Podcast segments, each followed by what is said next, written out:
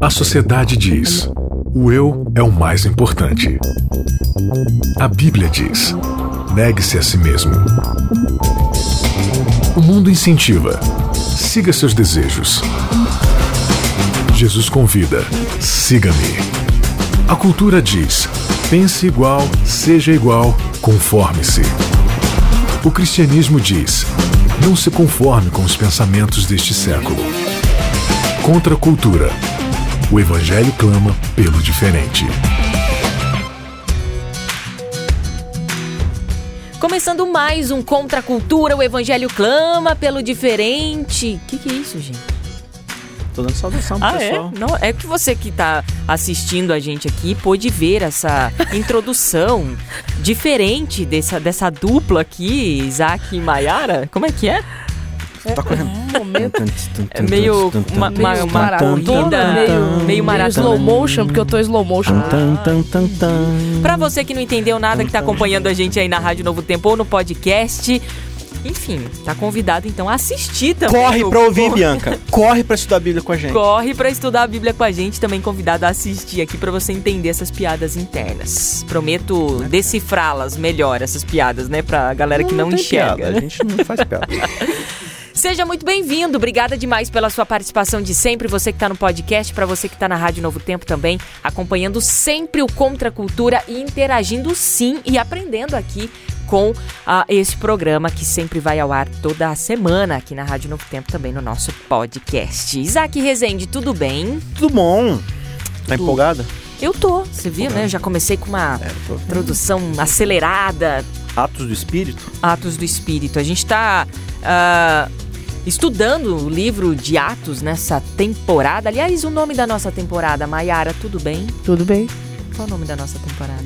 Atos do Espírito. Atos do Espírito. Atos do Espírito, porque Atos dos Apóstolos. A gente até fez essa, brinca essa brincadeirinha aí, esse trocadilho, né? Atos, dos é, Atos dos Apóstolos, porém, é, estimulados e incentivados pelo Espírito, né? Ou, ou seja, os atos são do Espírito. Sim, por meio dos Por apóstolos. meio dos apóstolos. É isso aí, nós estamos no terceiro episódio aqui do Contra a Cultura. Fé demais não cheira bem. What? Que isso, Isaac? Fé demais. não, não cheira, cheira bem. Ué, fede, mas não cheira bem. Fede, mas não cheira bem. Fé demais não cheira bem. As famosas cacofonias da vida, né? O que, que a gente vai estudar hoje aqui no terceiro episódio desta nossa série Atos do Espírito? Dessa, dessa nossa série, né? Desse Uhum. nosso, dessa nossa temporada Atos do Espírito. A gente vai tentar dar uma concluída aqui no finalzinho do capítulo 2 para ver como a igreja se portava. A gente passou bem rapidamente por isso no final do último episódio. E a gente vai começar a ver aqui alguns atos já de Pedro, de João, que envolvem certos milagres. E a gente vai discutir um pouco sobre o papel dos milagres na formação da igreja primitiva e o papel do milagre em relação à nossa fé. Muito legal. Nos episódios passados a gente falou ali dos discípulos com Jesus, Jesus foi pro céu, eles não entenderam muita coisa, aí ficou aquela incógnita, e aí o que, que a gente faz? Jesus mandou eles pregarem, e esse é, agora a gente vai pro terceiro episódio para falar, e aí, como é que essa comunidade começou a se expandir, começou a se relacionar uns com os outros, a mensagem fazendo sentido no meio daquilo tudo, é isso, É, né, porque a comunidade cresceu, né? Eram 12, depois 120, 3 mil e assim sucessivamente, como nós vamos acompanhar. né? O evangelho começou a ser centrífugo, é isso? Aprendi bem no episódio passado? Sair do centro para fora, Pra fora. expandir-se. Qual é o nosso verso-chave pra gente dar o start aqui no estudo de hoje? Maiara, que infelizmente está está, 100%. gripada hoje, não está 100%. Oremos para que Maiara esteja melhor nos próximos episódios, mas creio que não, porque, posemos lá nossas mãos em oração. porque Tá a gente faltando grava... imposição de mãos mesmo. É, isso aí. A gente grava pelo menos dois episódios, então provavelmente Maiara estará gripada. Estarei até lá. na Estarei. semana que vem. Vamos lá então para Atos 2, mais pro final, né, Isaac? Verso 42. 42. Todos se dedicavam de coração ao ensino dos apóstolos, à comunhão e ao partir do pão e à oração. Nós temos aqui três coisas interessantes, né, que eles faziam juntos. A gente encontra aqui que o ensino, eles eram unânimes, né, no- na doutrina, no ensino que eles tinham. perseveravam. Não seja, era, não era cada um ensinando o que sentia no coração. Uhum. A base doutrinária deles eram os, os apóstolos, porque os apóstolos tinham sido testemunhas oculares de Cristo. Né? Então, aquilo que os apóstolos aprenderam de Cristo agora estava sendo reproduzido né? e repassado para aquela comunidade. Eles também faz- é, comiam juntos, né? Porque fala aqui da, da comunhão, do partir do pão. E eu me lembro que uma vez eu ouvi um, um, um sermão do Rodrigo Silva, né? Ele explicando dentro da arqueologia a questão de como a comida ela era importante para os relacionamentos. Era, era questão de intimidade, Sim, né? intimidade Isso é e até hoje, né? sim, É, é, a gente vive, a gente acaba vivendo numa geração onde tem micro-ondas, então você chega à noite, joga alguma coisa, esquenta, come e vai pro quarto usar a internet, o celular, né? Mas se você observa os melhores tempos que a gente tem com a nossa família, geralmente está sentado a uma mesa, né? Conversando, E- falando sobre o dia. E nesse contexto aqui, você só faz refeição com quem você é íntimo mesmo, porque a comida era uma coisa escassa, não é como é hoje, né? O nosso relacionamento com a comida hoje é diferente do relacionamento deles com a comida. Então, quando você compartilhava o, o pão que você tinha, porque aquela pessoa tinha muito valor pra você. E aqui também na oração, a questão espiritual, né? Eu li uma frase na internet que dizia assim: Você já parou pra pensar o tamanho do amor que uma pessoa tem por você pelo fato dela estar separando um tempo dela pra conversar com Deus a seu respeito? Que legal. Então aqui a gente vê que essa comunidade aqui, ela, ela realmente buscava, né, estar junto, fazer tudo junto. Era isso aqui é o que a gente pode chamar de espiritualidade, né? Sim. E, e você percebe que o lance deles ao se converter não é simplesmente uma religiosidade baseada ali em momentos alegres e felizes de contemplação e tal, e de meditação, mas eles justamente perseveravam na doutrina dos apóstolos, ou seja, eles se reuniam, comiam, tinham tudo ali em comum, passavam um tempo de qualidade juntos, mas com o objetivo de aprender cada vez mais sobre aquilo que os apóstolos tinham visto, tinham observado, tinham testemunhado, que era justamente a vida, a morte, os ensinos e a ressurreição de Jesus, né? Então, é uma discussão muito interessante, parceiro no meu Facebook, é, por causa de alguns amigos meus ali, eles trouxeram algumas coisas bem interessantes dizendo o seguinte, que quando a gente vê em Atos dos Apóstolos é, essa ideia do testemunho, isso é muito importante. A gente tem uma coisa na nossa cabeça hoje que testemunho é eu mostrar para as pessoas como eu sou bom por causa do cristianismo. Então, que a minha vida seja um testemunho. Embora isso seja verdade em certo sentido, dentro da ideia de que minha vida precisa condizer com aquilo que eu prego, como a Claro. Mayara já falou no, no antigo episódio, na verdade, a grande questão do testemunho não é sobre quem eu sou. O testemunho, como você bem gosta daquele verso, é para anunciar as As glórias dele, né? O poder dele. Então, aqui em Atos, o tempo todo, você vê que a ideia de testemunho não é Pedro e João falando assim: olha como é que a gente é diferente, olha como é que a gente vive o evangelho. Não é. Deixe-nos dizer sobre aquilo que nós testemunhamos. Qual que é o testemunho dos apóstolos? Não é a vida deles, é aquele que eles viram e aprenderam do próprio Cristo. E é nisso que essa igreja agora vai começar a perseverar e vai crescer em cima, que é a doutrina do testemunho dos apóstolos, aquilo que eles viram, observaram e aprenderam do próprio Cristo. Continuando aqui, no, né, depois do versículo 42 do capítulo 2 de Atos, a gente encontra ah, outras características aqui desta comunidade, né? Se a gente for para o versículo 43, por exemplo, havia em todos, é, todos eles, todas essas pessoas, um profundo temor, e os apóstolos realizavam muitos sinais e maravilhas. É, depois vocês podem comentar com isso, mas A continua gente, vai, a gente vai entrar nesse assunto mais na frente. Os que criam se reuniam num só lugar e compartilhavam tudo o que possuíam. Vendiam propriedades e bens e repartiam dinheiro com os necessitados. Adoravam juntos no templo diariamente, reuniam-se nos lares para comer e partiam pão com grande alegria e generosi- generosidade, sempre louvando a Deus e desfrutando a simpatia de todo o povo. E cada dia o Senhor lhes acrescentava aqueles que iam sendo salvos. Inclusive, a gente já leu esse trecho aqui, acho que creio no primeiro ou no segundo, No epi- segundo no episódio. segundo Uhum. episódio, A gente né? terminou o episódio assim. E é interessante porque aqui vocês deram essa, esse start no versículo 42, já colocando as primeiras características desse grupo. E aqui, mais uma vez, mostrava que eles compartilhavam ah, Uhum. o pão e tal. E também há aqui um ponto interessante, que o nosso guia de estudo... De estudo Olha que ele tá chegando de Ele volta! chegou! O strudel voltou. Tava sentindo falta do strudel. Inclusive, não é strudel que fala, é estrudo, né? Mas daí o Isaac Não, mas é que adaptou tem que esse- trazer aquele doce alemão, né, pro nosso meio aqui, Gente, que é mas gostoso, é, viu, é incrível como que ele não sai da minha boca. Isso. Já, já virou. Isso é desejo de grávida, Bianca? É, e será? Não sei, vamos ver. Fica aí o questionamento. O nosso guia de estudo trouxe aqui essa questão da comunhão e a venda Das das propriedades, propriedades privadas. privadas, que é algo Não tinha, é, não tinha desigualdade Parece é social naquela extrema, né? comunidade, né? é uma ação extrema, não é? Eles vendiam. Por que, que eles estavam vendendo as propriedades? Então, a gente tem que entender o texto Bens dentro do contexto, né? né? Uhum. Claro que seria ótimo se nós vivêssemos essa realidade hoje de, de, de cada um estar tão preocupado com o outro a ponto de, de abrir mão dos seus bens materiais para que não haja desigualdade, para que Uhum. todo mundo consiga viver uma vida equilibrada e feliz. Não é a nossa realidade, Sim. né? Agora, Mayara, antes de você continuar na sua resposta, uma outra pergunta de adendo. Isso aqui é um convite ao socialismo e ao comunismo? Olha, será? A Bíblia está nos incentivando a viver o comunismo? Continue. Por mais que dentro do comunismo haja coisas Interessantes. boas, né? Teoricamente boas. Aham. eu não posso também ser, né, nem direitista nem esquerdista, a gente tem sempre que buscar o equilíbrio nas coisas, né? Posso estar errada, mas Até pelo porque. menos vejo é, assim. Bom, Mas a, a Bíblia não Continue. está incentivando aqui a socialismo, a comunismo, não. É, até porque a estava- Bíblia não é partidária. Não, ela é apartidária, né? Inclusive. Não digo a política, mas a partidária sim, Aham. né?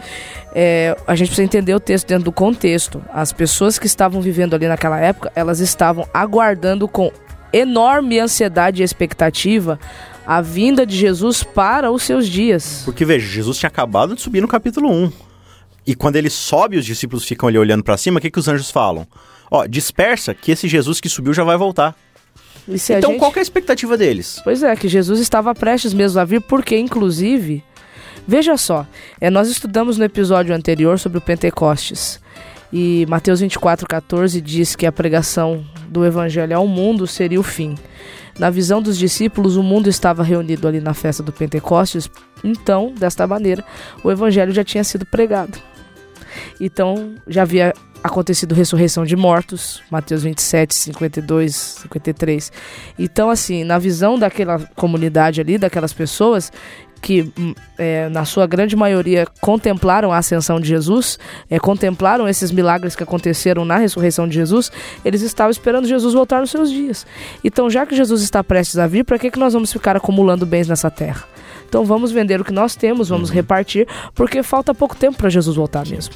Se você analisa a história do Adventismo, desde as suas bases, apesar de que naquela época ainda não era o Adventismo, mas foi um movimento que a partir dali foi o Adventismo, que é o período de 1844, onde Guilherme Miller ele data, ele coloca uma data para a volta de Jesus e todo mundo começa a aguardar com muita esperança a ideia de que em 1844 Jesus vai voltar. Qual é a reação de todas aquelas pessoas que aceitaram a mensagem de Miller? Eles começam a vender tudo, repartir entre os pobres ali e ficam aguardando, né? Então, por um lado, essa expectativa meio forçosa de marcar uma data e achar que Jesus vai voltar hoje e por isso eu vou tomar decisões radicais, isso pode nem sempre ser algo bom. Porque pode me privar de viver o aqui e o agora no sentido de que eu ainda tenho coisas para fazer, É, como ouso pregar o evangelho, que, né? A boa parte não é boa, né, das Sim. ações. Por outro lado, Bianca e boas.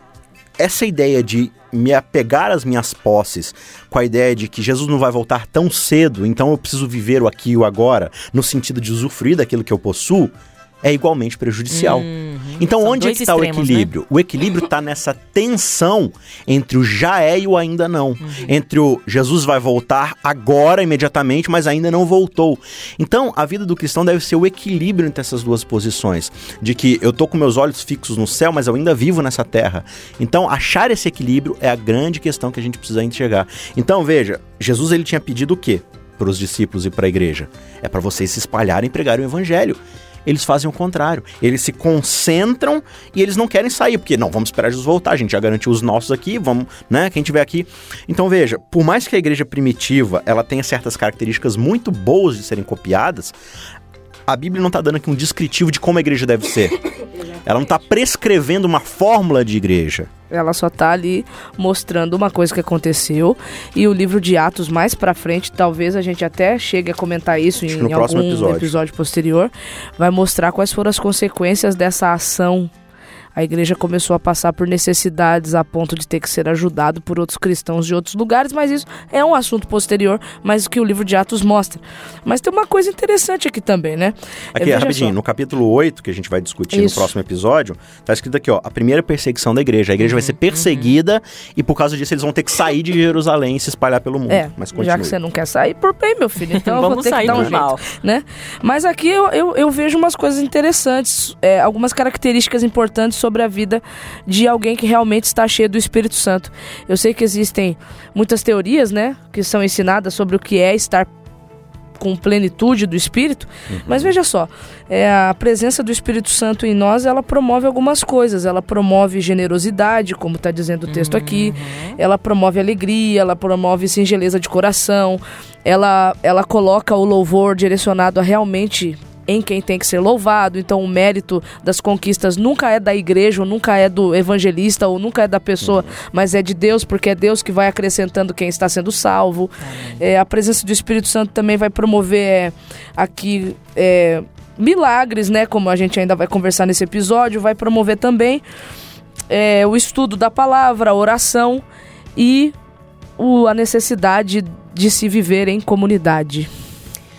Quanta coisa legal nesse lance de comunidade, né? As características. Sim. E você já citou aqui, o nosso tempo está avançando, acho que é legal a gente já startar essa outra característica, que nesta igreja primitiva, lá no comecinho, diante desse povo que estava se amando e provavelmente se odiando também depois de um certo tempo, né? Imagina uma comunidade vivendo intensamente. É, nós junto vamos ver que vai dar todo. ruim mais pra frente logo logo. Exatamente. Mas houve também a questão de milagres, né? Esse é um ponto. Então lê de novo o verso 43 pra gente retomar. Ó, o 43 é o seguinte: havia em todos eles um profundo temor, e os apóstolos realizavam muitos sinais e maravilhas. Olha e que aí legal. A gente vai pro 3, né? Capítulo 3. Sim. Né?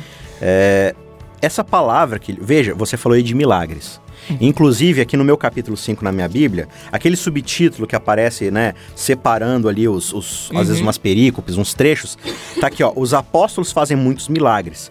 Esses subtítulos que dividem seções da Bíblia, eles não são inspirados, Bianca. Sim. Ou seja, não foi Deus que falou assim, ó, ali você escreve isso. Qual que é o seu, o seu intertítulo? De qual? O meu, daqui no capítulo 5, verso 12, em cima do verso 12, a minha Ah, Bíblia é tá. O Ara. meu é, os apóstolos realiza, é, realizam muitas curas. Então, aqui no meu tá fazem muitos milagres.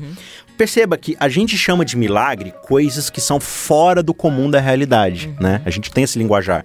Não, é, o comum não dá certo, então eu preciso de um milagre. Agora observe que a Bíblia dificilmente vai empregar a palavra milagre. Ela não fala de milagres, ela fala de sinais. Sinais e prodígios. né? Olha que ela. Aqui tá escrito, ó. Os apóstolos fazem milagres. Quando você vai pro verso 12, que é o texto inspirado, tá escrito: muitos sinais e prodígios eram feitos entre o povo. É interessante que lá em João, João escreve assim: olha, é, muitas outras sinais Jesus fez e realizou.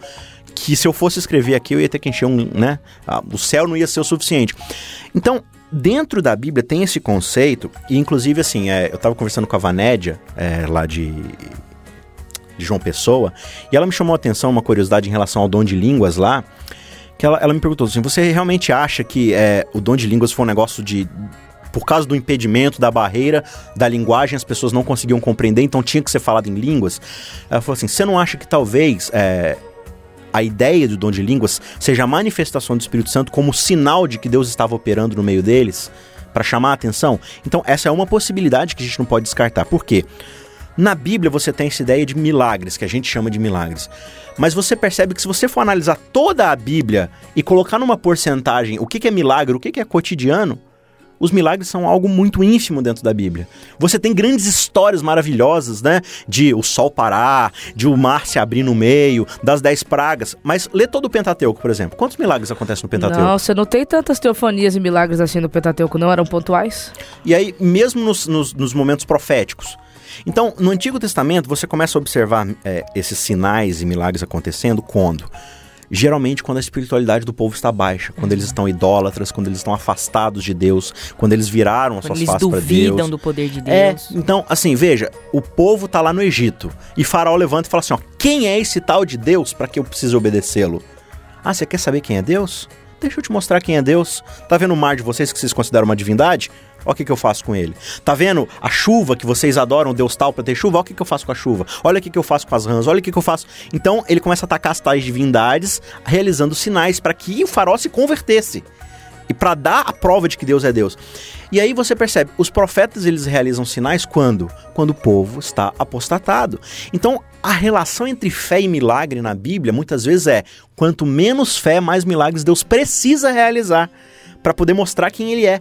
Porque de fato a fé, como diz lá em Hebreus, ela é o quê? É a certeza das coisas que se esperam e não se veem. Então, quando eu preciso de milagres, é porque minha fé está baixa. Então, o que é fé no fim das contas? Fé é você ter certeza que Deus está fazendo a melhor coisa possível porque você acredita nele. Então você observa os discípulos ali, ah, eu não sei se ele é Deus e tal. E aí Jesus fala assim: olha, Natanael, eu te vi debaixo de uma figueira quando você estava ali. E fala, nossa, mas tu é, deve ser profeta, porque o senhor previu isso e tal. Eu falo assim: você está acreditando em mim porque eu te disse algo? Pois você vai ver muitos prodígios e sinais mais maravilhosos ainda. Agora, eu vou jogar né? uma dúvida que, quem sabe, o, o nosso ouvinte deve estar tá se perguntando. Mas e o título de vocês? Fé demais não cheira bem? Ou tem alguma coisa a ver com isso? Ou... É, então, porque a gente tem essa tendência de tipo, atribuir... tipo, nossa, eu não posso ter muita fé. Não, pelo é, é contrário. É? O que é ter muita fé? É assim, ó, não, é, Deus não realizou milagres e curas na minha vida porque eu não tenho muita fé, eu preciso ter mais fé. Hum. Não, pelo contrário. Ter fé é achar assim, olha, Deus ele vai fazer o que ele acha que é melhor na minha vida, independente do resultado que eu espero. Porque isso é fé. Eu acredito no que ele é e pronto. É, então assim, é, eu não, não dependo do que ele Se Deus não me curou, é porque alguma razão eu não confio o suficiente nele. Não, confiar o suficiente nele é eu confio nele independente do resultado, uhum. entendeu? Então muitas vezes a gente atribui nosso grau de fé pelos milagres que a gente. Não, a igreja de hoje em dia ela não tem milagres. Então é uma igreja sem fé. Mas por que, a igreja precisa de milagres se a gente já crê em Deus? Se a gente já tem o testemunho da vida dele? Se a gente já tem. Então, Cristo foi a revelação máxima que a gente precisa para ter fé em Deus. Então, quando a gente deposita muito essa questão da fé em milagres, em sinais, veja, muitas vezes, e Apocalipse vai mostrar isso, milagres e sinais eles podem ser copiados muitas vezes. Então, quando a minha fé depende disso. Para eu ser enganado é mais fácil. É mais fácil, você depender de coisas sobrenaturais. Então, muitas vezes os pregadores vão, ah, porque isso aconteceu e milagres e tal. Então, perceba, hoje na nossa realidade a gente não vê tantos milagres assim acontecendo. Onde você vê sinais e maravilhas geralmente sendo acontecendo?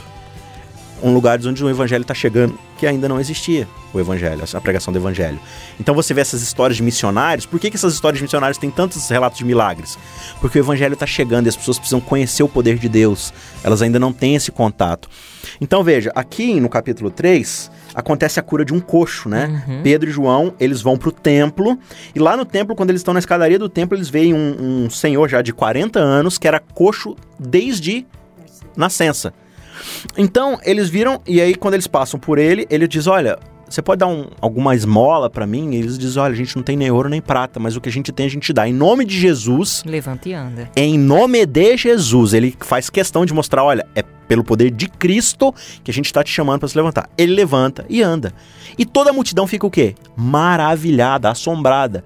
E aqui o relato vai dizer que eles passam a ouvir mais atentamente o que Pedro e João tinham para dizer. Mas por que que ali acontece um milagre? Tem uma explicação para isso. Você vai perceber que Pedro ele vai fazer um discurso e ele vai falar: olha, é, o Jesus que a gente está pregando aqui, que é o autor da vida, foi ele que ressuscitou dos mortos e ele que está dando a oportunidade desse homem andar. Agora tem uma relação muito interessante por esse homem ser um, um coxo de nascença, porque pessoas que nasciam com problemas de saúde, elas eram tidas na sociedade judaica como o quê? Das pecadoras. Pecadoras. Os pais eram pecadores e agora eles estavam, né? Então, para você curar uma doença que existe por causa do pecado, o que, que você precisa tirar antes? O pecado. Uhum. Porque se ela tá doente por causa do pecado, você precisa perdoar o pecado. Só que tem um problema. Só Deus pode perdoar pecados. E o pecado, ele só é perdoado onde? No templo, mediante um sacrifício. Uhum. Eles estão fora do templo, realizando uma cura relacionada a um perdão de pecados. Uhum. Em nome de Jesus. Isso então, revela que Jesus está fora do templo. O que também. eles estão falando é: essa ideia de que você precisa ir ao templo para ser perdoado, acabou. Uhum. O templo agora é Cristo. E onde Cristo se manifesta, o perdão dos pecados acontece e, portanto, a cura para nossa uhum. alma. E o que, que isso acontece com a multidão? A multidão fica empolvorosa e maravilhada. Mas o que, que acontece no sinédrio entre os sacerdotes e líderes Inveja, religiosos? Ou perseguição. Eles ficam desesperados. Uhum. Né? É a ira, né? Bom, essa, essa questão de milagres, nosso tempo já está avançado e o nosso guia de estudo traz duas questões interessantes aqui. Uma de Ananias e Safira também, Uhum. que é um outro detalhe também dessa comunidade, ah, em oposição com a questão de Barnabé também. Explica pra gente, Mayara. É, Barnabé ele era um homem piedoso, né? Nós vamos ver isso mais pra frente, né? Cheio do Espírito Santo. E ele resolveu dar uma doação pra igreja, né? Isso está lá no capítulo 4, versos 36 e 37. E Ananias e Safira observando isso, Que era um casal. que era um casal que estava esposo recém esposa. chegando para a comunidade também, resolveram fazer de igual modo, só que com a diferença é que a intenção de Ananias e Safira não era o louvor a Deus, né? Mas eles queriam que a comunidade os visse como Eles estavam se achando. Chegaram pessoas e já começaram é, a se achar. grandemente piedosas, olha como eles são. E aí, se você ler lá no capítulo 5, eles vão vender uma propriedade lá e ambos vão combinar um com o outro. Ó, a gente dá só essa parte aqui, mas vamos dizer que, que estamos dando tudo. Né? Vamos declarar só metade no imposto de renda? Só que a consequência foi Qual foi a Drástica, consequência? né? porque ambos morreram por causa desse pecado. Né? E aí tem muita gente que pergunta, nossa, mas pra que tanta. Fulminante, Pra né? Que ser tão enérgico assim? Uma morte fulminante. A gente não pode esquecer que ali era o surgimento, né, da, Sim. da primeira igreja, vamos dizer assim, organizada cristã. Você precisa estabelecer premissas ali. Exatamente. Agora, claro, veja, é, o fato de Deus ele interagir de forma tão drástica é uma raridade na Bíblia. Isso É. não acontece muitas vezes, até porque Foram poucas vezes, até no Antigo Testamento, né, Sim, que isso aconteceu. Inclusive com nações e tal. Porque, veja, eu acredito que isso tem um custo muito grande para a honra de Deus, digamos assim, no grande conflito. Olha, Deus está sendo, né? Então, ele só deve se utilizar disso em reações onde realmente deve ser necessário. Então, como a Mayara falou, a igreja estava se formando, o conceito estava se formando. Imagina uma religião que começa a se formar já na ideia de que o que importa mais é a aparência do que a essência. Hoje a gente já tem esse problema. A gente se importa mais em parecer do que ser de fato, né? Então, o problema aqui do castigo de Ananias e Safira não é por causa de egoísmo, Uhum. não é por causa de que, tipo assim, ah, eles era- eram obrigados a dar a propriedade deles, Não, então... nem foram. Pedro foi falta de isso, né? generosidade. Olha, a gente não pediu pra vocês. É, Paulo, Pedro fala isso. Ele fala assim: olha, é, se vocês queriam ficar com a posse de vocês, por que, vocês não ficaram? É. Ou se vocês queriam dinheiro, vendesse e ficasse com o dinheiro. Ninguém Mas pediu o pra vocês lance Foi a darem. mentira, né? O falso O pecado que ele né? acusa eles é: vocês mentiram contra o Espírito Santo. Uhum. Vocês enganaram essa comunidade. Entendeu? Então a mentira não pode prosperar dentro de uma comunidade que está crescendo agora em nome de Jesus. Né? E o nosso guia continua e assim a gente termina dizendo que quanto mais a igreja crescia, o evangelho se multiplicava, a invejinha da, É, a dali gente, do a sinédrio gente e não pode esquecer que a igreja, quando a igreja deixa de ser grupo e se torna igreja, os problemas aumentam. Simples assim. Simples assim. Onde você tem acúmulo de pessoas, você tem problemas. Onde tem gente, tem problema É. de gente. E aí a gente acompanha ali, a partir do capítulo 5, né, é, a- a- essa questão da perseguição que a igreja primitiva começou a ter dos, dos líderes da Uhum. Sim. igreja, né? Já vê a primeira prisão de João e Pedro, eles são presos e eu falo, ó, não é pra vocês ensinarem em nome de Jesus. Pelo amor, não faz isso. E mesmo diante do milagre daquele coxo, né? Ó, a gente não tem como refutar, mas parem de pregar em nome de Jesus. Uau. Um monte de evidência na cara, milagres, sinais. Não, a gente não quer e a gente vai ver as consequências disso mais pra frente. Muito bem, esse é o final de mais um episódio aqui do Contra a Cultura. Obrigada demais pela sua ah, interação com a gente. E é legal ter você aqui discutindo, conversando com a gente, aprendendo mais sobre a palavra de Deus. Na semana que vem. Tem mais, tem mais atos do Espírito, atos dos apóstolos aqui pra você no Contra a Cultura. Valeu, Isaac. Valeu, Valeu, Mayara. gente. E até semana que vem. Contra a cultura. O Evangelho clama pelo diferente.